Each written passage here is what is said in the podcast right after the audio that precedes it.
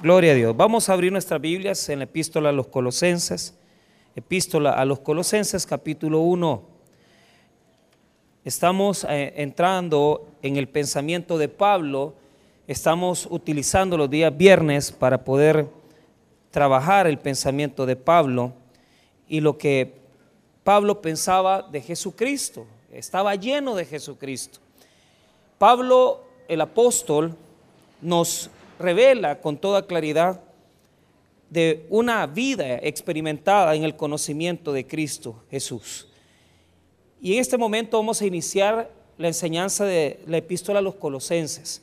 Habiendo ya terminado a Filemón, que sirvió como catapulta o base para poder entender colosenses y se van a dar cuenta por qué era importante verlo primero, vamos a ver los primeros dos versículos de colosenses. Le pido que se ponga de pie para poder tener reverencia en la lectura de la palabra del Señor. Colosenses capítulo 1, verso 1 y 2. Amén. Muy bien, vamos a leer esos dos versículos, Colosenses 1, verso 1 y 2. Vamos a hablar de el ambiente de la herejía, el ambiente de la herejía. Así voy a introducir mi serie de mensajes en la epístola a los colosenses, el ambiente de la Vamos a estudiar esta, estos dos versículos y lo vamos a leer. Dice la palabra de Dios. Pablo, apóstol de Jesucristo, por la voluntad de Dios, y el hermano Timoteo, a los santos y fieles hermanos en Cristo que están en Colosas, gracia y paz sean a vosotros, de Dios nuestro Padre y del Señor Jesucristo. Vamos a orar. Padre, te damos las gracias por tu misericordia, por tu bondad. Te pedimos que en esta noche nos hables al corazón, que nos ministres. Si tenemos alguna carga, si tenemos alguna necesidad, que podamos ser dignos de recibir tus misericordias. Oramos por todas aquellas personas que necesitan un milagro, una provisión de parte tuya, Señor. Oramos para que el centro de toda nuestra enseñanza sea Cristo. Te damos la gloria y la honra en el nombre de Jesús. Amén y amén. Tomen asiento. Muy bien.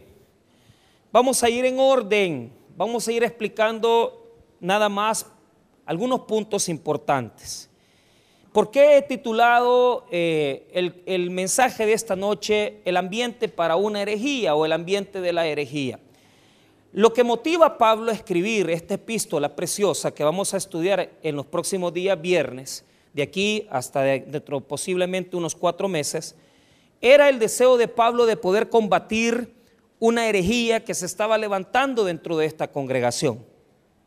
Es interesante porque cuando nosotros vemos eh, cómo es que influencia una herejía la iglesia como tal, puede tener el contexto externo o interno. Esto quiere decir que pueda ser influenciada por el hecho de los conocimientos, el hecho de lo que afuera las personas están hablando, les están enseñando.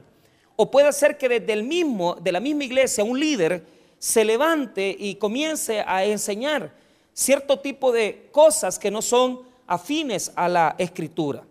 En lo que respecta a Colosas, estaba dentro de la misma iglesia entrando una herejía por medio de los mismos maestros.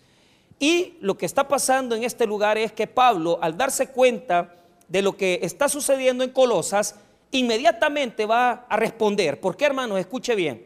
Cuando hay una mala enseñanza, y cuando hay una herejía y cuando hay una declaración de palabra que no es correcta, hay que atacarla, hay que inmediatamente denunciarla. ¿Por qué razón?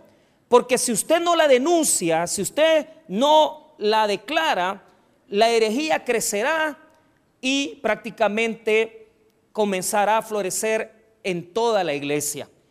Vea qué interesante lo que ha pasado con el coronavirus. Sigo insistiendo, ¿verdad? Yo o sea, le pedí al doctor eh, Gaitán que pudiera el domingo pasado explicarnos cómo se maneja esto. Yo creo que este domingo volveremos a tomar esa decisión. Porque, eh, ¿qué es lo que sucedió en Wuhan? Es sencillo. Esta gente, pues, de alguna manera, eh, tiene contacto porque no solamente convive con animales extraños, sino que también se alimenta de animales extraños. Y lo que sucedió en este mercado, en el epicentro en, Wuhan, China, es que las personas comenzaban a alimentarse de un animal que tiene este virus. Este virus tiene la característica peculiar que por sus condiciones puede trasladarse de animales a seres humanos. Entonces, de alguna manera, alguien se comió un chorizo de algo, ¿verdad? De un animal raro. Y eso lo contaminó, porque es raro, claramente, o sea, ellos comen animales extraños. Y, lo que ha sucedido es que ahora esa situación que se dio en Wuhan se ha proliferado en todo el mundo. Ahorita estamos esperando nada más, oremos, ¿verdad? Para que en El Salvador no suceda, pero prácticamente ya está gente en Honduras que está, está diciendo el gobierno de Honduras, está revisando dos casos. Costa Rica también está en dudas, que están viendo qué casos, si estos casos son, son de coronavirus. Pero prácticamente toda Europa y particularmente Italia están en temor. Ahora, ¿qué han hecho los gobiernos, ¿qué ha hecho la Organización Mundial de la Salud? Lo que han declarado, lo que han dicho es que hay que enclaustrarse. Mire bien, cuando tenemos un síntoma de herejía, lo que debemos de hacer, es cerrarnos. Diga conmigo, cerrarnos. ¿Por qué razón? Porque usted tiene que oír a la persona, pero usted no tiene por qué aceptar lo que la persona le está enseñando. Y usted tiene que cerrarse. ¿Qué es lo que hizo Wuhan? cerraron la ciudad, no permitieron que nadie entrara ni saliera y los mantuvieron ahí por tantos días. Y ojo, China ya detuvo, ya detuvo esta proliferación. Mira lo que hacen a los médicos que tratan a las personas contaminadas, los eh, hacen que tengan el, el turno, traten con ellos, pero inmediatamente están tratando con los enfermos, se les da 15 días de descanso después. Porque eh, si el médico se ha contaminado del mismo coronavirus, va a seguir contaminando a otra gente. Entonces, al cerrarse, al enclaustrarse, al cerrar el mercado de Wuhan, al cerrar la ciudad de Wuhan, al cerrar eh, eh, en Italia, les he comentado que las iglesias de nosotros no están funcionando porque la orden del gobierno es no salgan a la calle si no es necesario. No vayan a lugares donde hay muchas personas. Lo primero que va a pasar cuando prolifere en El Salvador, no tenga la menor duda, que van a prohibir que se, reúnan ahora. ¿Por qué? Porque es necesario parar el virus. Y la única manera es cerrándose. Cuando la falsa doctrina comienza a proliferar, lo que uno debe de hacer es cerrarse a la falsa doctrina. Y esto es lo que Pablo está tratando de hacer. Le está escribiendo a personas que están en la iglesia de Colosas para que afirmen sus fundamentos cristianos y para que las herejías que están escuchando y las falsas doctrinas que están oyendo no penetren en sus conocimientos que no puedan entrar en esos conocimientos. Entonces, Pablo está preso. La epístola a los colosenses es una epístola que, como lo hemos dicho, al igual que Filemón, está siendo escrita en el encarcelamiento de Pablo. Igual Filipenses, que ya la estudiamos. Igual Filemón, igual Colosenses. Las tres epístolas se están escribiendo desde la cárcel. A Pablo le llega la noticia que comienza a moverse una falsa doctrina dentro de Colosa. Y lo que está haciendo Pablo es escribiendo la epístola a los colosenses para parar el brote de esta falsa doctrina. Ahora, vea lo que le voy a enseñar. Esto yo quería entrar un poquito en la, introducción porque es necesario que lo sepamos. Pero no me interesa hacer acercamientos hacia esta postura. ¿Por qué? Si usted escucha a un predicador enseñando lo contrario de lo que yo le estoy diciendo, respételo. Pero no está obligado a compartir eso. ¿Por qué? Porque por la misma consideración de la teología moderna, la epístola a los colosenses se le ha negado su autoría a Pablo. Entonces, hoy en día, usted va a escuchar en la iglesia a, a muchos predicadores decir que Colosenses no fue escrita por Pablo. Amén. Lo respetamos, pero no lo compartimos. Partiendo por eso. ¿Por qué razón? Porque yo quiero que usted comience a entender esto. Ponga atención. La epístola a los colosenses es una de las epístolas más atacadas hoy en día en el concepto de la nueva perspectiva de Pablo. ¿En qué sentido? Colosenses no fue escrita por Pablo. Y si usted va a oír una versión, la va a oír de esta manera. Les voy a decir la versión que nosotros no apoyamos y después ustedes van a escuchar la versión que sí apoyamos. Número uno, Colosenses es una epístola pseudoepígrafe. Diga conmigo, pseudoepígrafe.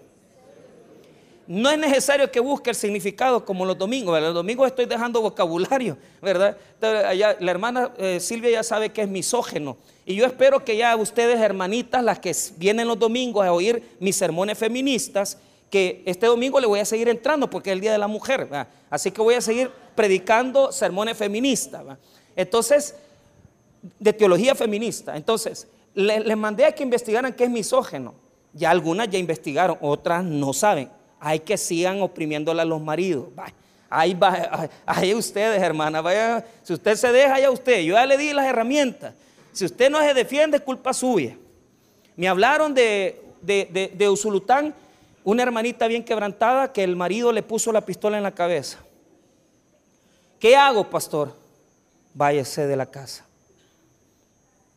Váyase de la casa. Así de fácil. Váyase para donde sus papás. ¿Por qué? El muchacho se droga, toma. Y esta es la primera vez que le pone en la cabeza la pistola. Pero no va, no va a ser muy lejos que le va a dejar ir un tiro. A ella y a la niña.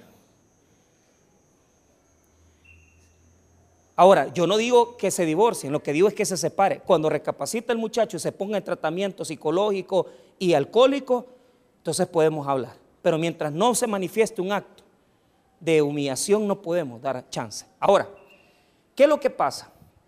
Lo que van a escuchar ahorita es esto. La pseudepigrafía es cuando un discípulo de Pablo escribe la epístola en nombre de Pablo. La posición moderna considera que esta epístola no pudo haber sido escrita por el apóstol Pablo. ¿Por qué razón? Porque la enseñanza que tiene teológica es demasiado avanzada. Y ya les voy a explicar por qué se considera avanzada. Entonces dicen, dicen los teólogos modernistas, no puede ser escrita por Pablo porque la teología es muy avanzada. Entonces, ¿cómo fue escrita? Pablo tenía una escuela, una escuela y sus discípulos, una escuela teológica. Cuando murió Pablo, Pablo no había tocado los temas que están en estas epístolas. Entonces lo que ellos hacen es venir y escribir la epístola en nombre de Pablo, pero no fue Pablo el verdadero e-, escritor. Pseudepígrafe quiere decir que la persona que escribe no es la verdadera, pero escribe en nombre de Pablo. Ahora, ¿Por qué ellos dicen que esta epístola no pudo haber sido escrita por Pablo? Por el argumento que viene en el versículo 15. Cuando vengamos al versículo 15, usted y yo vamos a aprender mucho. ¿Por qué? Este argumento pone a Cristo como el centro, el principio de toda la creación. Entonces, ellos no pueden aceptar que esto lo haya escrito Pablo. Lea conmigo el 15, 16 y 17. Él es la imagen del Dios invisible, el primogénito de toda la creación porque en Él fueron creadas todas las cosas, las que hay en los cielos y las que hay en la tierra, visibles e invisibles, sean tronos, sean dominios, sean principados, sean potestades. Todo fue creado por medio de Él y para Él. Entonces, esta porción, o sea, y la que le sigue, es demasiado avanzada, no pudo haber sido escrita por Pablo. Segundo argumento, los argumentos que niegan que Pablo escribió esta epístola se basan en dos argumentos. Primero, en este punto que le acabo de mencionar, que es muy avanzado este texto. Número dos, se basa en el hecho de que en la carta aparecen 28 palabras. La palabra se llama apax legomenon, quiere decir que solamente se mencionan una vez. Y estas 23 a 28 palabras que están escritas en este lugar, dicen ellas que Pablo nunca las dijo en ninguna epístola. Jamás las utilizó ni en Corintios, ni en Filemón, ni en ninguna epístola de Pablo fueron escritas. Por lo tanto, si estas palabras que están escritas en esta epístola de Colosenses no son de Pablo, porque vemos las otras epístolas y nunca las menciona, entonces esta epístola no es Paulina. Primer argumento les dije del versículo 15 en adelante. Segundo argumento, las palabras que aparecen en Colosenses no son de Pablo. Tercer argumento que declara que la epístola no es de Pablo. La teología que tiene, no la aceptan. ¿Por qué? Les voy a explicar. Lo que ataca la epístola es una, es una filosofía llamada gnosticismo. Diga conmigo gnosticismo. El gnosticismo es una concepción filosófica griega que se desarrolló en el siglo II. Yo les voy a dar clases de gnosticismo a ustedes en dos semanas. Les voy a decir en qué consiste. Ahorita no se lo voy a explicar, solo les voy a dar algunas ideas. El gnosticismo establecía que la carne es mala y que el espíritu es bueno. Entonces, el gnosticismo tiene dos áreas éticas, el ascetismo y el docetismo. Una de esas áreas filosóficas es, yo me martirizo mi cuerpo, me pego en el cuerpo porque mi cuerpo es malo y es pecador. Entonces los monjes de la Edad Media agarraban, eh, eh, agarraban cosas para azotar la espalda y se azotaban. Se, dañaban ellos mismos porque la carne es mala. Esa concepción es gnóstica. Pero hay otra línea también gnóstica, que es la más peligrosa. Escuche lo que le voy a enseñar. Aquellos que piensan que como la carne es mala, no importa lo que hagamos con el cuerpo, porque al final el espíritu es del, del, demiurgo, que en la mentalidad de ellos es el que les da la salvación. Entonces la carne hay que darle el placer. A la carne hay que darle todo el lujo. Hay que acostarse, hay que tener sexo. Entonces, lo que predominaba en Colosa era las dos líneas. Pero de las dos líneas aumentaba la parte de la sexualidad, libertinaje. ¿Por qué? Porque nosotros somos gnósticos. Y al ser gnósticos, mi carne, si yo tengo sexo, si yo tomo, si yo como, no importa porque mi espíritu es del demiurgo y yo pues soy salvo. Entonces, esas dos filosofías habían permeado a Colosa. Pero el problema de el gnosticismo es que el gnosticismo como tal nació en el siglo II, o sea, en el año 200 después de Cristo. Y este epístole es del 67, 63 después de Cristo. Entonces dicen los teólogos, no puede ser de Pablo porque está hablando del gnosticismo y el gnosticismo nació en el 2 después de Cristo, en el 200. Por eso no puede ser de Pablo. Entonces, los tres argumentos que establecen los teólogos para negar la autoría de Pablo es que la cosmología que aparece en el capítulo 1, verso 15 en adelante es muy avanzada. Número 2, porque las palabras que utiliza Colosenses no, no se parecen a las de Pablo. Y número 3, porque el, el, gnosticismo surgió en el 200 y esta carta es del 60 y pico. Entonces, y se los digo, ¿por qué se los estoy explicando? Porque yo escuché un predicador que predica en la televisión diciendo que esta epístola no es de Pablo y a mí me sorprendió, porque yo no tengo esa postura. ¿Cómo le responde entonces la iglesia eh, evangélica fundamental a los modernistas? Le vamos a responder de tres maneras. Número uno, ¿por qué creemos que esta epístola sí es de Pablo? Porque no tiene sentido que hayan cambiado los nombres y hayan solamente venido a poner Pablo y utilizado esta introducción para venir y poder mostrar la autoridad de Pablo. Era sin sentido hacerlo. No tenía basamento, pero hay, una, hay un punto importante que es la base que establece Francisco La Cueva y que establece también Y que yo acepto porque me encanta que digan eso las palabras que utiliza Pablo, mire, cuando usted habla con su mujer, no le habla igual que a su hija. Y usted no le habla igual a su hija que a su esposa. Y usted no le habla igual a las hermanas que a su mujer. Bueno, yo creo que eh, ahí no me ese ejemplo no lo hubiera puesto, ¿va? Porque es cierto, a las hermanas les, hablan, les hablan bonito y a la mujer le hablan mal. Cuando tendría que ser al revés. Pablo le escribe a varias iglesias, entonces no va a estar usando el mismo lenguaje. Y por lo tanto, él puede estar escribiéndole a Colosenses sin ningún problema. Él puede cambiar su lenguaje sin ningún problema. Es más, ¿por qué utiliza tanto lenguaje diferente? Porque está atacando la filosofía griega. Y para atacar la filosofía griega, usted tiene que saber de varias terminologías griegas: docetismo, gnosticismo, ascetismo. Usted tiene que saber de epistemología. Usted tiene que saber una cantidad de terminología griega. Pablo entonces está utilizando las palabras de, los griegos para poder venir y refutar la, eh, la herejía filosófica, gnóstica que se ha levantado en Colosa. Entonces no hay problema. Pero mi basamento número tres, ¿por qué Pablo sí le escribe? Es cierto que el, es cierto que el gnosticismo se configura en el 2, en el 200, pero hay un punto en el 60 después de Cristo eran las bases, las primeras filosofías confusas que iban a dar auge al gnosticismo del siglo II. Por lo tanto, estos cristianos están confundidos. Diga conmigo, confundidos. Han mezclado el cristianismo con el adventismo, con el catolicismo, con los testigos de Jehová, han hecho un revoltijo. Y aunque el gnosticismo va a nacer en el 2, tienen base ya de, de conocimientos griegos mezclados. Entonces, podemos creer y aceptar esto con toda, con toda condición.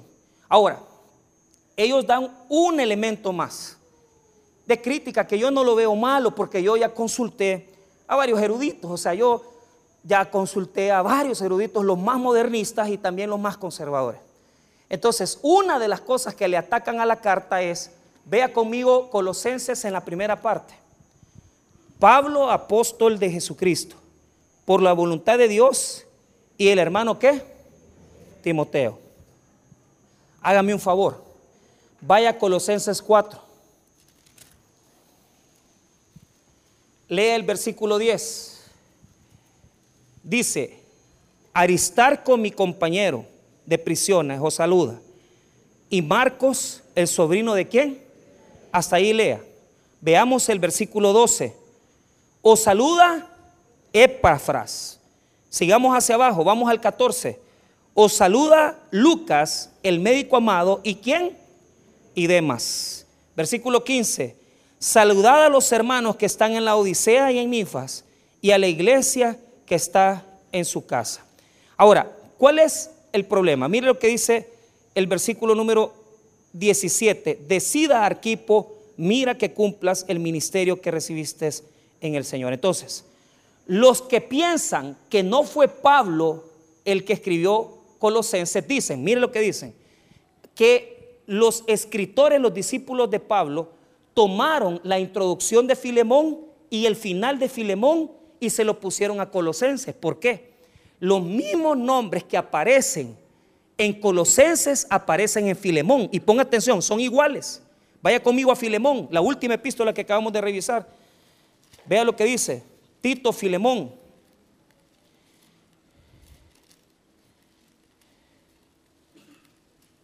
Vea, versículo 1, Filemón, versículo 1.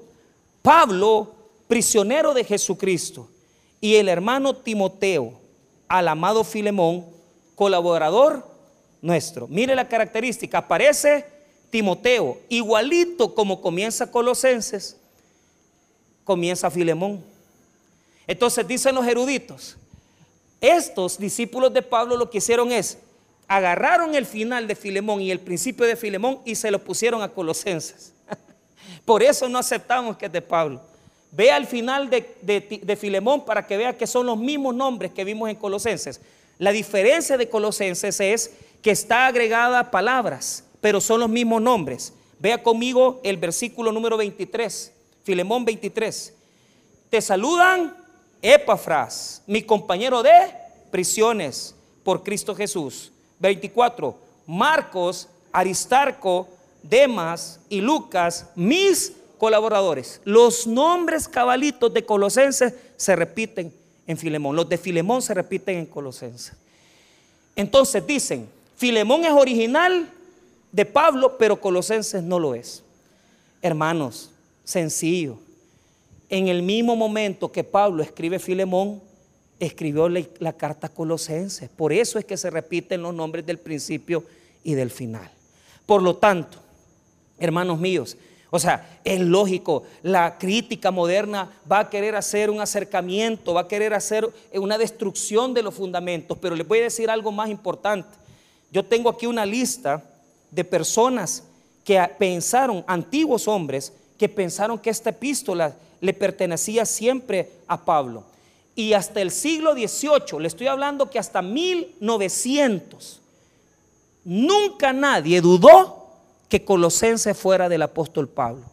Hasta que vino el movimiento de la crítica, de la alta crítica, es que se comenzó a dudar de la escrituración de esta epístola y comenzaron a decir, no fue Pablo el escritor, fue otro. Entonces, si de alguna manera ustedes escuchan que alguien está despotricando y diciendo, esta epístola es crítica y esta, ¿qué? esta epístola no es de Pablo, bueno, los argumentos ya los conocen, ya se los dije, pero también hay muchos libros que respaldan esta posición. Además de eso, les voy a dar la lista de los hombres antiguos Justo Mártir, Teófilo, Ireneo, Clemente de Alejandría, Tertuliano y Orígenes, todos ellos aseveraron críticamente que el escritor de Colosenses es el apóstol Pablo. Así pues, pasemos ya a la enseñanza. Pasemos ya a lo que vamos a ver en Colosenses. Ya aclaramos que el escritor es Pablo, así lo voy a interpretar yo, no voy a venir a, decir locuras aquí, ni tampoco le voy a dejar que usted piense que es al contrario. Le digo que es Pablo el escritor. Investiguemos, verifiquemos eso. Y si escucha a una persona que hable lo contrario, acepta, está bien, pero usted sabe que es el apóstol el que la ha escrito. Vea lo que dice Colosenses, capítulo 1. Vamos a entrar ya en materia. Vamos a ver el verso 1. Pablo, apóstol de Jesucristo, por la voluntad de Dios, y el hermano Timoteo. Muy bien, vamos a hablar del el ambiente de la herejía. En primer lugar, Colosa es una ciudad importante. ¿Por qué? Hay tres ciudades importantes cuando usted habla del tiempo de Pablo. Una se llama la Odisea, la otra se llama Colosas y la otra se llama Iriápolis. Les voy a explicar. El Apocalipsis habla de la iglesia de la Odisea, pero también hace un acercamiento a Colosa, aunque no la menciona, y les voy a explicar cuál es la razón. La herejía se desarrolló en este lugar con facilidad. ¿Por qué razón? Porque Colosas había sido una ciudad poderosa, rica, pero hubo un gran terremoto que provocó que la ciudad cayera por completo. Entonces, cerca de la iglesia de Colosas y de la ciudad de Colosas estaba una ciudad popular, se llama la Odisea. La Odisea es conocida en la Biblia porque Jesús en Apocalipsis critica y señala a la iglesia la Odisea. Y les voy a explicar por qué. Jesús va a señalar la Odisea, hermana de Colosas, porque la Odisea es rica. La Odisea es rica. Colosas es pobre y la Odisea es rica. ¿Por qué es poderosa la Odisea? La Odisea tenía tres negocios. El negocio de las telas, el negocio de las medicinas y además de esas dos áreas, ellos tenían gran movimiento mercantil. No solamente trabajaban con telas, sino que hacían también medicamentos en su escuela de medicina. Y ellos eran una ciudad muy poderosa. ¿Qué les dice Jesús a los de la Odisea? Les dice tibios. Les voy a explicar por qué. Hierápolis tenía aguas termales calientes. Colosa tenía agua helada, que era rica. Y, oiga bien, la Odisea tenía agua tibia. Entonces, la Biblia nos refleja la disparidad de estas dos iglesias. ¿Por qué razón? Porque cuanto la Odisea es poderosa y tiene dinero, la pobre iglesia de Colosas y la pobre ciudad de Colosas no se levantó económicamente, porque después del terremoto solo la Odisea logró recuperarse. Pero Colosas, la ciudad, quedó acabada, destruida. Esta iglesia, a la que está escribiéndole Pablo, es pobre y es una ciudad pobre. Y mire, este es un factor importante. ¿Por qué? Primer elemento de donde la herejía se da. Cuando la herejía se da, se da en contextos de pobreza extrema. Hay iglesias, hermano, en los cantones, en las ciudades.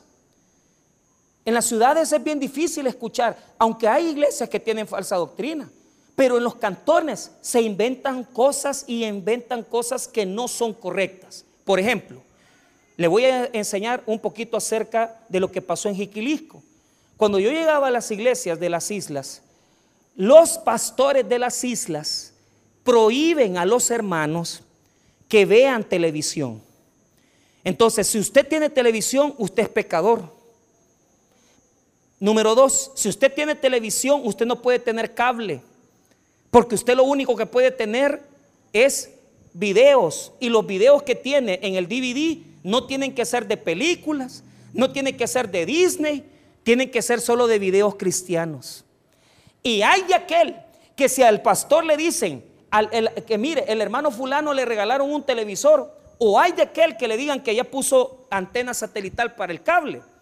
Lo ponen en disciplina, hermano. Los ayunos los hacen sin tragar saliva. Yo voy a traer a predicar al pastor Julio. Él fue pastor de la iglesia ahí en la isla. Ahorita está en Cesori. Entonces voy a invitar a Julio porque Julio es un amigo mío. Y lo voy a invitar para que le venga a contar cómo es. ¿Cuál es el problema? Cuando hay pobreza, se mete más fácil el desconocimiento. Y mucha gente al no tener capacidad de leer, no saben cómo enfrentar las cosas que les enseñan. Es por eso, hermano, que se han enseñado cosas como, por ejemplo, que si se bautiza solo en el nombre del Padre o nombre de Jesucristo, pero no se tiene que bautizar en el nombre del Padre, del Hijo y del Espíritu Santo. O lo contrario, si usted no es bautizado, usted no es salvo. Entonces la gente inventa una cantidad de mentiras donde ve que la gente no lee donde ve que la gente no lee la Biblia. Yo quiero que cuando usted vaya a una iglesia, sea católica o evangélica, vea si llevan Biblias. ¿Por qué? Porque ahora, hasta en las iglesias evangélicas, ya la gente no lleva Biblia, lleva su celular. ¿Qué quiere decir eso? Que no leen. No leen. Yo ayer me senté en el taber central y yo estaba parado ahí, yo estaba sentado ahí. Y a la par mía habían tres, cuatro personas que no tenían Biblia. Uno estaba con un celular, el otro estaba con un iPad. Pero se notaba que ellos no, no tenían la Biblia en la mano. ¿Cuál es el problema? Cuando la gente no sabe leer, cuando las personas no leen, la herejía se infiltra. ¿Por qué? Si yo me invento ahora que solo los bautizados en esta iglesia son salvos, ¿Cuánta gente me va a creer usted? Un montón de gente va a creerme y va a decir, es verdad lo que dice el pastor, pero ¿qué es lo que sucede? Usted tiene que entender algo. La herejía que se dio en Colosenses se dio porque estaban en una condición de pobreza a la par de los de la Odisea. La Odisea era rica, Colosa era pobre. Y la gente de la iglesia de Colosa era pobre. Número dos, el ambiente de la herejía no solamente se fomenta por el hecho de que, en primer lugar, hay necesidad, hay falta de educación, hay falta de economía. Cuando vinieron los españoles a nuestro continente, no hallaban cómo hacer para que los indios se bautizaran. Porque el problema es que los indios no querían bautizarse porque ellos tenían su adoración a la naturaleza. Y ellos les decían, de aquí en adelante vas a aceptar el catolicismo. Y vea bien, oiga bien, les decían que tenían que hacer confesión de pecados. Y mire qué interesante, los pobres indios no querían confesarse porque para ellos no había pecado. Y les gustaba tener como cinco mujeres. ¿Cómo van a querer confesar? Les gustaba venir y, sangrarse y, y tener prácticas sexuales, ¿verdad? Con varias mujeres. Pero no solamente eso, tenían también, se drogaban con cierto tipo de planta. Entonces ellos no entendían el pecado. Cuando hay ignorancia, la herejía rapidito entra. Entonces, nosotros tenemos que comprender que cuando Pablo le está escribiendo a esta, a esta iglesia, lo está haciendo en ese contexto, lo está haciendo en un contexto donde hay necesidad, donde hay pobreza, donde hay desconocimiento. Pero vea, un segundo factor que ayuda a que la herejía entre es la falta de buenos maestros. Vea por qué se lo voy a decir. El pastor de esta iglesia se llama, oiga bien, aquí lo va a leer usted en el versículo número 7.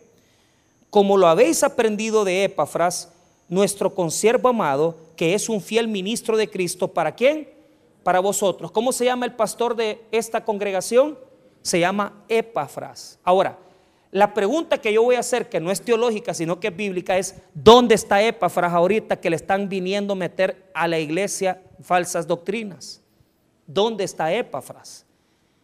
Vaya conmigo al capítulo 4. Versículo 12.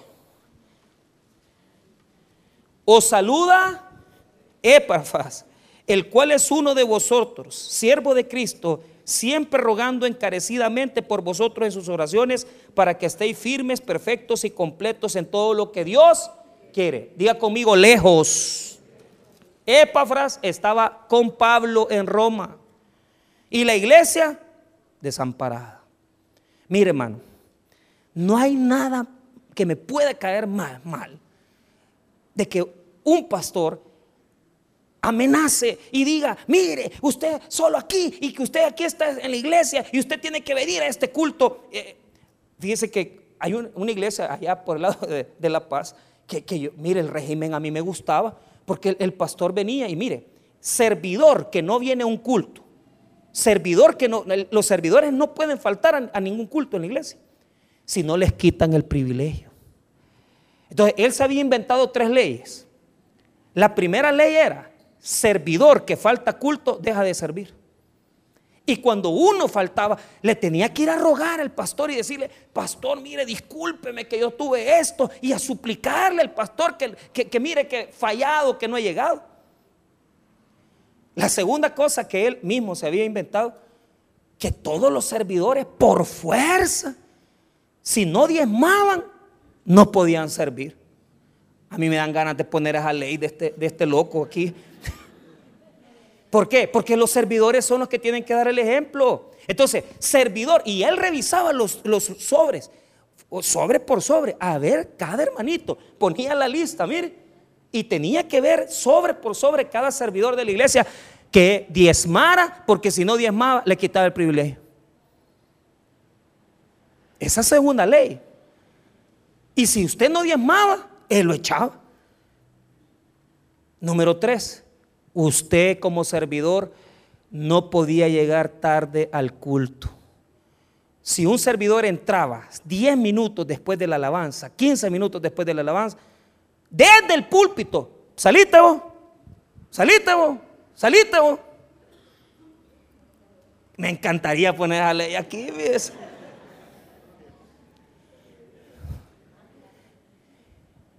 ¿Y sabe qué, hermano? ¿Usted qué piensa de un líder así? Ay, que aquí, que allá. Llena tenía la iglesia, más de 700 gente. ¿Sabe lo único malo? Que él ya tenía 15 años de estar viviendo con varias mujeres. Entonces, tenía su esposa, pero él vivía con otras mujeres de la iglesia y lo veían. ¿Cómo se llama eso? Diga conmigo, legalismo. A ver, a la gente le gusta el legalismo. Lo malo es que nosotros no cumplimos con eso. Entonces, ¿cuál es el punto? Cuando yo comienzo, hermano, a decirle a la gente, mira, si vos aquí, si no venís, si aquí y que no sé qué, hermano, esto es lo que más puede arruinar una iglesia cuando hay un líder que no enseña bien o que no da un buen ejemplo. Eso contamina terriblemente. Por eso es que el ambiente para que se desarrolle una herejía es ese. Número uno, que haya pobreza o escasez o desconocimiento. Número dos, que haya un líder autoritario o ausencia de líder que no esté nunca, que no enseñe, sino que solo pierde el tiempo hablando cosas que no se, se deben de hablar. Porque nosotros como pastores estamos aquí para enseñar la palabra de Dios, el fundamento. Toda iglesia donde se ponen leyes de esa naturaleza, toda iglesia donde se establecen leyes que la gente no puede cumplir, se está volviendo hacia, hacia, hacia dar vuelta a la herejía, hermanos. Entonces, ¿cuál es el punto? Hay otro elemento más que corresponde al hecho de que las personas se den un ambiente de, herejías. No solamente que el pastor no está, pero vea el tercer argumento. El tercer argumento es que lógicamente las personas de la misma congregación desconocen, no están bien fundamentadas en la palabra. Y eso provoca que la herejía crezca, que la herejía pueda multiplicarse, que la herejía pueda desarrollarse en una congregación. Entonces, nosotros como creyentes tenemos que entender que constantemente nos vamos a ver envueltos con estas cosas, pero nosotros tenemos que ser capaces de poder comprender cuando un líder está desviado Cuando un líder está fuera de la doctrina, a mí me ha dolido terriblemente. Y, y lo comento, pero es cierto. Hay un líder de los que yo dejé allá, que yo, que yo enseñé, que se ha volteado y ha agarrado una doctrina que yo no le enseñé. Y la doctrina que ha agarrado es, los elegidos ya están. ¿Cómo se llama eso? Calvinismo reformado. Diga conmigo, calvinismo reformado. Cuando usted escucha una iglesia donde no ganan almas porque saben que los elegidos ya están, son calvinistas. Y después de que yo iba a los cantones y que los metía aquí y evangelizar y predicar y vamos a los buses y vamos acá y el bus 50 gente, siete están yendo, once están yendo, hacen las brigadas médicas y no ganan almas. ¿Usted cree que no me decepciona que la iglesia está vacía? ¿Sabe por qué está vacía? yo les enseñé. Que cuando el líder se desvía con la doctrina, es la única razón por la cual usted se puede mover de la iglesia. Está autorizado. El día que en este púlpito no se predique la palabra, sino que se tome para dar clases de sociología o se comienza a decir tonterías, entonces usted váyase de aquí, váyase de aquí, porque entonces aquí ya no se va a predicar la salvación. El día que se diga, ya no vamos a ganar almas porque los elegidos ya están. El día que nosotros vengamos con una doctrina reformada, el día que nosotros digamos que nosotros ya no vamos a hacer brigada, que ya no vamos a ir a los cantones, ese día váyase, porque ese día vamos a haber cambiado la doctrina verdadera por la herejía. Usted tiene que buscar la verdad y tiene que estar capacitado y me entristece porque hay personas que sabiendo que aquí se les predica la doctrina, se mueven, inestables, inconstantes. No quieren estar en la iglesia, no quieren servir, no quieren trabajar, no quieren oír palabra. ¿Y por qué razón? Lo más seguro es que tienen ignorancia de la verdad. Tienen ignorancia de la verdad. Si supieran la verdad, yo no tendría que estar diciendo, vayamos, prediquemos, enseñemos. ¿Sabe por qué? Porque el que conoce la verdad ama a Cristo. Y no hay que decirle, vaya, hágalo. Porque el que ama a Cristo conoce la verdad, sirve al Señor, busca al Señor, es estable, no se mueve, persevera, no se cambia de culto, sino que sigue adelante porque no ama al pastor, no ama al templo, no ama a las sillas, ama a Jesucristo, el Señor Jesucristo. Esa es la verdad de una iglesia. Ame a Jesús. No venga aquí por el hombre, no venga aquí por el templo. Aquí no hay nada bueno. Venga aquí por la palabra de Dios. Y el día que no se predique, el día que el hombre aquí que, que venga después de mí les diga lo contrario, váyanse de aquí. Váyanse, no se queden. Porque han perdido el rumbo. 700 gente les ha quedado solo 260. Y los que no se van son servidores. Porque también les enseñé a los servidores que no tenían que renunciar hasta que hubiera un mover de Dios. Los servidores tienen que acuerpar hasta el final, porque a ustedes Dios los ha llamado a dar el ejemplo. Por eso no se van los hermanos. Por eso no se van. Pero me da tristeza. Me da mucho dolor. Porque cuánta gente ha de haber agarrado esa doctrina falsa. ¿Cuánta gente habrá agarrado esa doctrina? Gente que compartió conmigo, gente que comió conmigo, pero que no tuve oportunidad de, enseñarles la palabra, de enseñarles la, doctrina. Y han agarrado esa, esa línea ahora. ¿Cuántos? Yo hago una pregunta. ¿Cuántas personas aquí, en primer lugar, tal vez posiblemente nunca se congregaron con el pastor Wilber? Pero en segundo lugar, otro grupo, los que se alcanzaron a congregar poco con el pastor Wilber. Y no les quedó fundamento. Y los que se congregaron siempre con el pastor Wilber pero nunca aprendieron nada. endurecidos, rebeldes en contra de Dios. No entraban a culto, entraban a molestar o entraban a saber a qué. Pero hermanos, la herejía se da.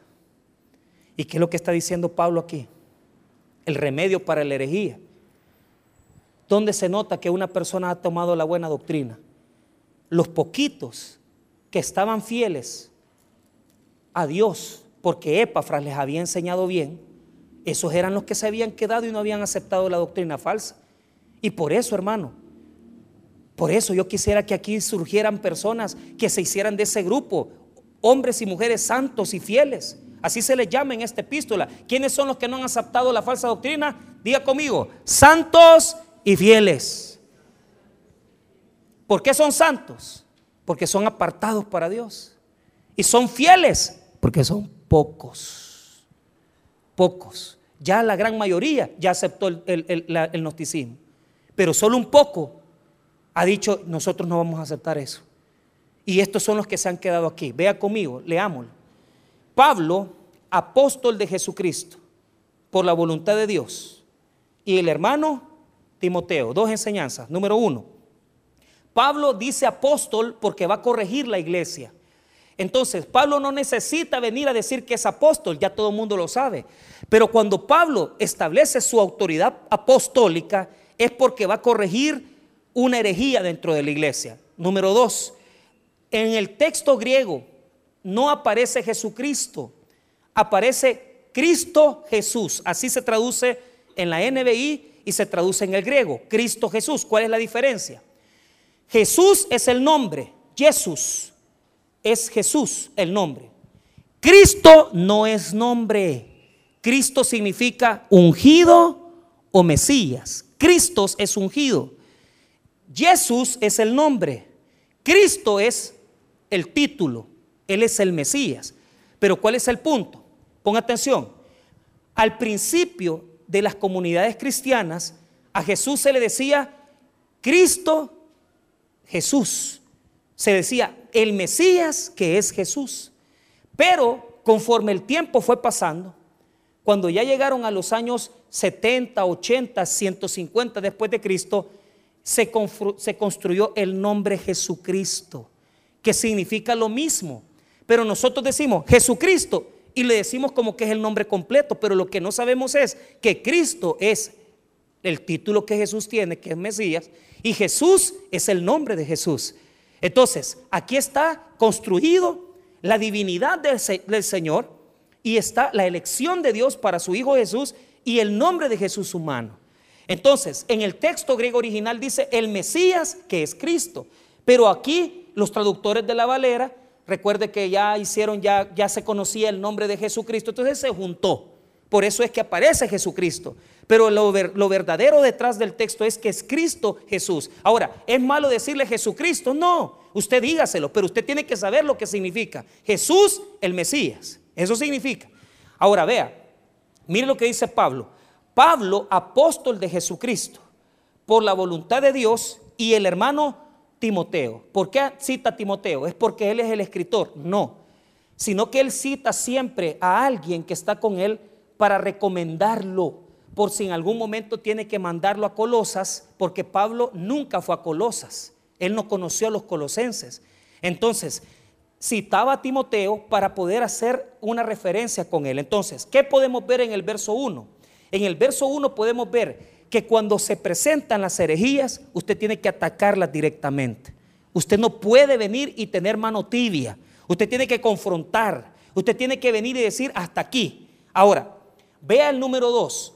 El número dos nos enseña quiénes son los únicos que en Colosas se han quedado fuera de la doctrina, de la herejía que están enseñando. Verso 2. A los santos y fieles. En la Biblia se ocupa la palabra santos en el Antiguo Testamento. No son santos canónicos. ¿Por qué razón? Porque cuando las personas vienen de la tradición y están recién venidas a la iglesia, piensan que santo es lo que están haciendo ahorita. Rutilio Grande es el tío abuelo de nuestro amigo y pastor Guillermo Grande, el pastor de Chalatenango. Entonces Guillermo Grande es bien interesante porque el, catolicismo, por su proceso de canonicidad, por su proceso de, de, de, poder santificar a los hombres que han sido, ¿verdad? Hombres con fallas, con errores, pero ellos hacen esto para motivar la fe de la religión. Entonces, ahora que ya, digamos, Romero está canonizado, que es lo que menos, porque esto lo ha dicho John Sobrino y la gente que conoció a Romero dice que es lo que menos hubiera querido Romero. ¿Por qué? Porque Romero no era de ese tipo de que mire que no, él era una persona que hablaba con la verdad y un revolucionario. Ahora, John Sobrino dice que lo conoció, que él no estaría a gusto con eso, pero bueno, la iglesia se apodera de él y dice, lo vamos a santificar. Ahora, a Rutilio Grande están queriendo hacer lo mismo con él. Pero me cuenta el, pastor, el pastor grande, que cuando daba él la misa, cuando él daba la, misa, debajo de la sotana, se guardaban las eh, unos G3 dice que guardaba. Entonces, imagínese yo aquí predicando y con una gran guarizama aquí usted. ¿Qué quiere decir eso? Que eran hombres con errores, pero que la iglesia los santifica. Ahora, a estos santos que está refiriendo, se está refiriendo a gente como usted y como yo, y solo se ve habla de ellos en el Antiguo Testamento en un texto, en Éxodo 19, 5 al 6. Y vamos a ir terminando ahí. Éxodo 19, versículo 5 al 6. Si usted quiere, búsquelo. Mire lo que dice. Éxodo 19, versículo 5 al 6. Mire lo que dice. Ahora pues, si diereis oído a mi voz y guardareis mi pacto, vosotros seréis mi especial tesoro sobre todos los pueblos, porque mí es toda la tierra. Y vosotros me seréis un reino de sacerdotes y gente santa. Estas son las palabras que dirás a los hijos de qué? De Israel. Entonces, ¿por qué está hablando? ¿Qué quiere decir el santos en el Colosenses? Quiere decir el pueblo de Dios que ha quedado. Los poquitos que han quedado que no se han movido. Santos y fieles. ¿Por qué son santos y fieles? Porque son pocos son pocos los que dicen, yo no voy a aceptar esta doctrina. Son pocos los que dicen, yo no me voy a cambiar de, religión.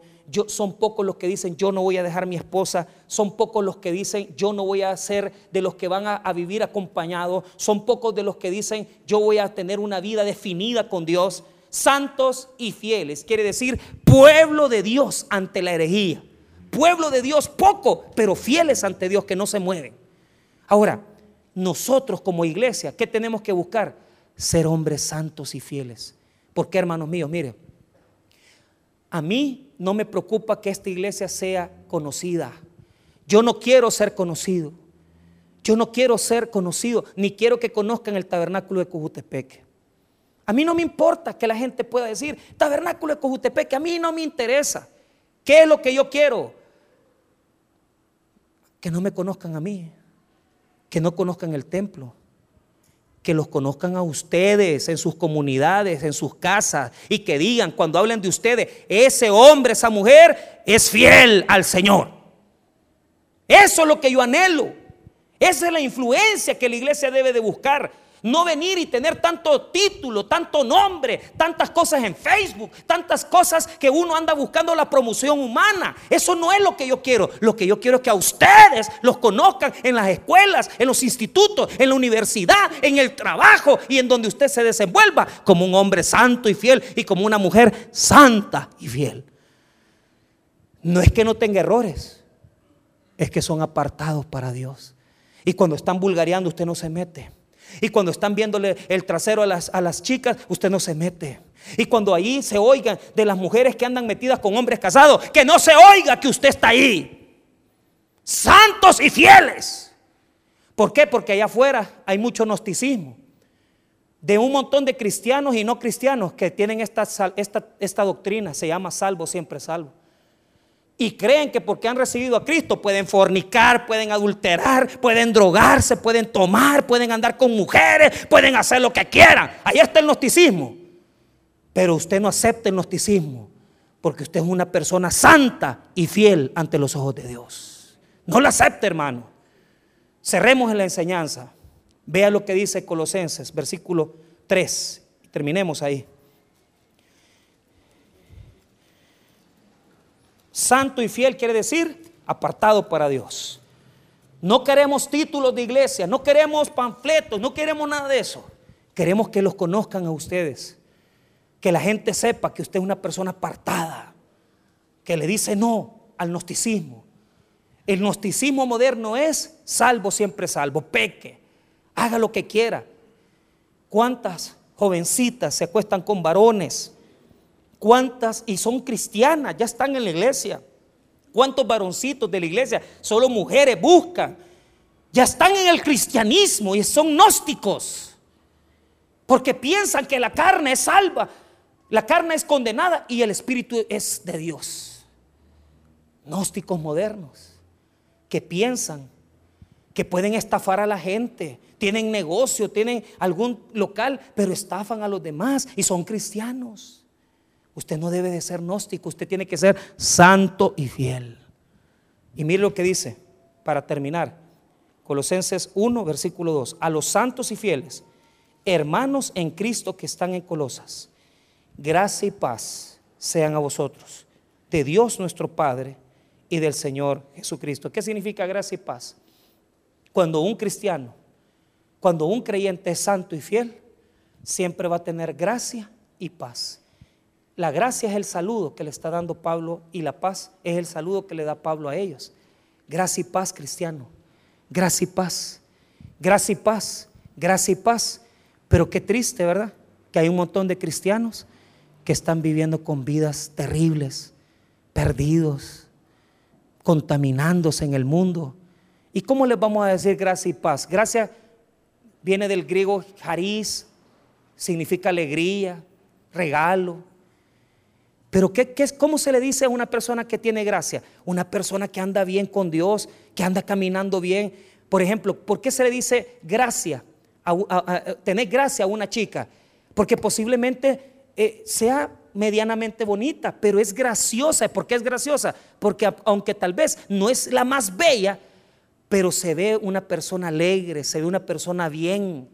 Entonces, pero hay un montón de cristianos que se les ve la cara como que no tienen el gozo de Dios, como que no conocen a Cristo, están deprimidos, eh, vienen con amargura, tienen una cara llena de odio, de resentimiento. Yo no te puedo decir gracia y paz a ti, porque te ves como que estás viniendo a buscar pleito a la iglesia.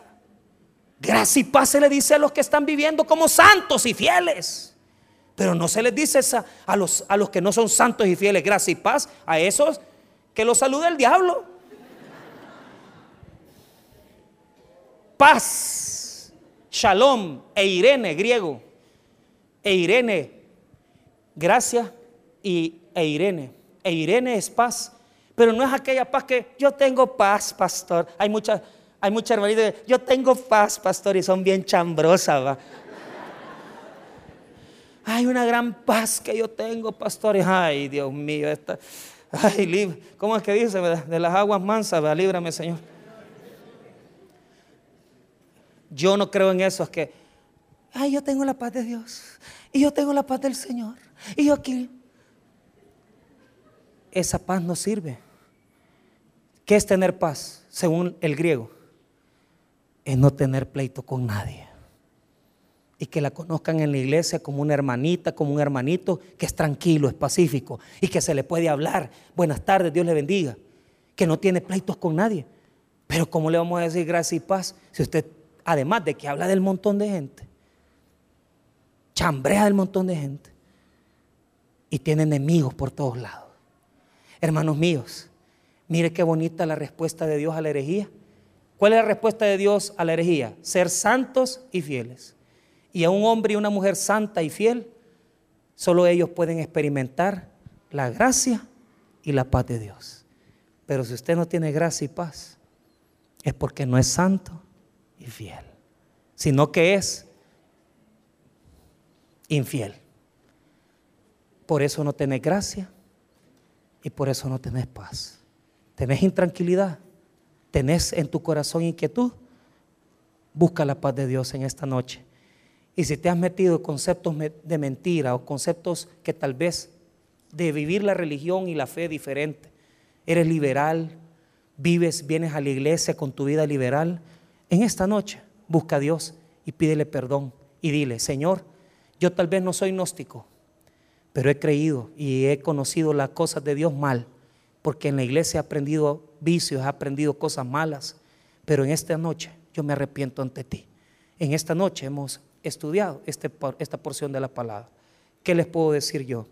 Cuidémonos de la herejía, pero sobre todo, cuidémonos de no amar a Dios, porque el que no ama a Dios, simple y sencillamente, ha negado la fe. No puede conocer a Dios si usted no lo ama. Y si usted está aquí, debe estar porque ama a Dios. Vamos a orar, hermanos. Padre, gracias por tu palabra, gracias por tu